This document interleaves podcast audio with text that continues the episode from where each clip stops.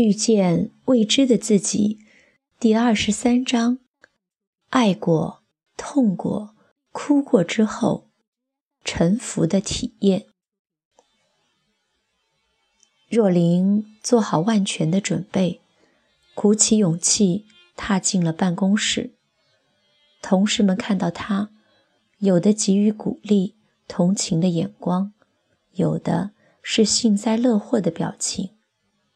若琳顾不得去分析这些人的心态了，走到自己的座位，看到玉梅已经坐在隔壁她自己的座位上，假装没看到若琳的到来。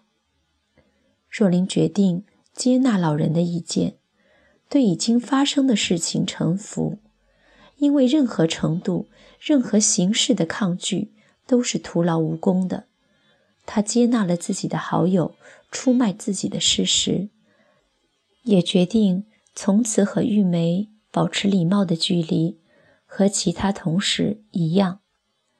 他没有办法像那个面瘫的老板娘原谅前夫一样原谅玉梅，虽然他知道玉梅也是来给他功课的，但是现阶段他无法放下，所以决定。不要勉强自己。不过若琳可以从玉梅的角度来看事情了。玉梅一心想要攀升，力求表现，甚至到了可以出卖好友的地步。这一点，若琳倒是可以从怜悯的角度看待她。另外一个迫使若琳这么快就从这件事情走出来的原因，就是。他想赶快放下这件事情，好专心的处理与志明之间的事。同样的，他必须接纳志明有了外遇这个事实，但他还是可以采取相应的行动。传统的一哭二闹三上吊，就是摆明了不接受事实的突然挣扎，反而把事情越弄越糟。若琳知道志明外遇的事情，触及了他的几个痛点。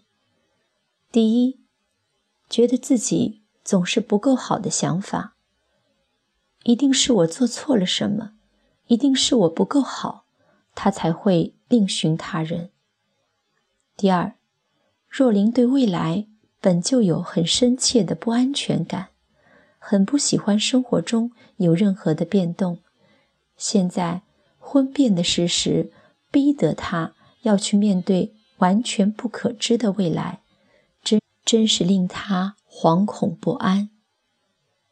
第三，不管他是不是真的还很爱志明，毕竟共同生活了这么久的时间，感觉就像亲人一样，志明已经成为生命中当然的一部分了，突然要割舍。谈何容易呢？若琳回溯老人的一些教导，他知道觉得自己不够好的想法来自于我们和真我分离的结果。但是无论在理性、知性层面多么清楚了解，若琳的自尊心还是受到了很大的伤害。而且这几天，若琳老是有一些非常负面的想法。我真的那么糟吗？他有哪点比我好呀？我真的是很笨，很差劲，连自己的老公都看不住。这些想法在他的脑子此起彼伏的出现，挡也挡不住。若琳想起了水的研究、米饭的实验等等，他知道这些负面思想对他的能量。和心态的健康没有一点好处，可就是无法遏制。而老人的意思是，浴火重生的凤凰是更有生命力的。若琳的自我太与他的婚姻认同了，所以全面挫败以后，让若琳重新找到立足点的话，他会更坚强，更有自信。另外。老人也保证，所有发生在我们身上的事件，都是一个经过仔细包装的礼物。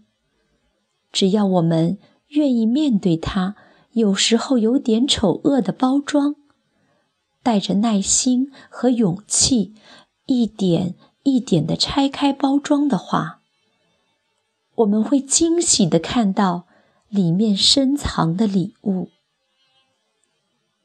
对于老人的这些说法，若琳并不是那么的乐观，但她信任老人，愿意拭目以待。李经理，老板找。同事通知他。若琳心想，不知道又有什么事儿了，还是关于考绩的吗？老板愧疚了。坐在偌大的办公室里，王丽坚定的眼神看着若琳。我想了一下，考绩不给你第一名，真的很不公平。于是我昨天就和老总据理力争了一下，他同意今年我们有两个第一名，因为现在行销部门的人数很多，而且今年我们推出了不少产品，大家。都很辛苦，应该有这样的奖励。若琳喜出望外，泪水盈眶的看着王丽说：“谢谢。”王丽欣慰的看着若琳说：“好好加油啊，别受到打击就气馁了。”若琳怕自己当场失态。赶紧走出王丽的办公室，又到洗手间去痛哭了一场。老板的话对他有双重意义：工作上和婚姻上的。虽然他是无心说的，但是触动了若琳这个有心人。回到座位上，若琳想起来刚刚进办公室时同事的眼光。大家昨天或是今天就应该知道他也列为第一名的消息吧？所以他进来的时候，觉得有些同事同情鼓励，有些同事幸灾乐祸，那是他自己的大脑去筛选、过滤、定位出来的，其实并不是事实。我们的头脑真的很会欺骗我们。这是若琳深切的体会。他会看到他想要看到的东西，收到他想要收到的讯息，无关乎外在的条件。事实是什么？回到家中，志明已经回家了。若琳轻声地问：“吃过了没？”志明连忙说：“吃过了。”若琳心一痛，很想问：“是和他吃的吗？”但他忍住了不说，自己到厨房去弄了点东西吃。志明很诧异若琳知道事情之后的表现，以他对他十几年的了解，若琳虽然不至于一哭二闹三上吊，但是也绝对不会。轻易善罢甘休的若琳冷静的反应让志明有点心慌，不知道他心里究竟是怎么想的，会不会到学校去大吵大闹，让他难堪呢？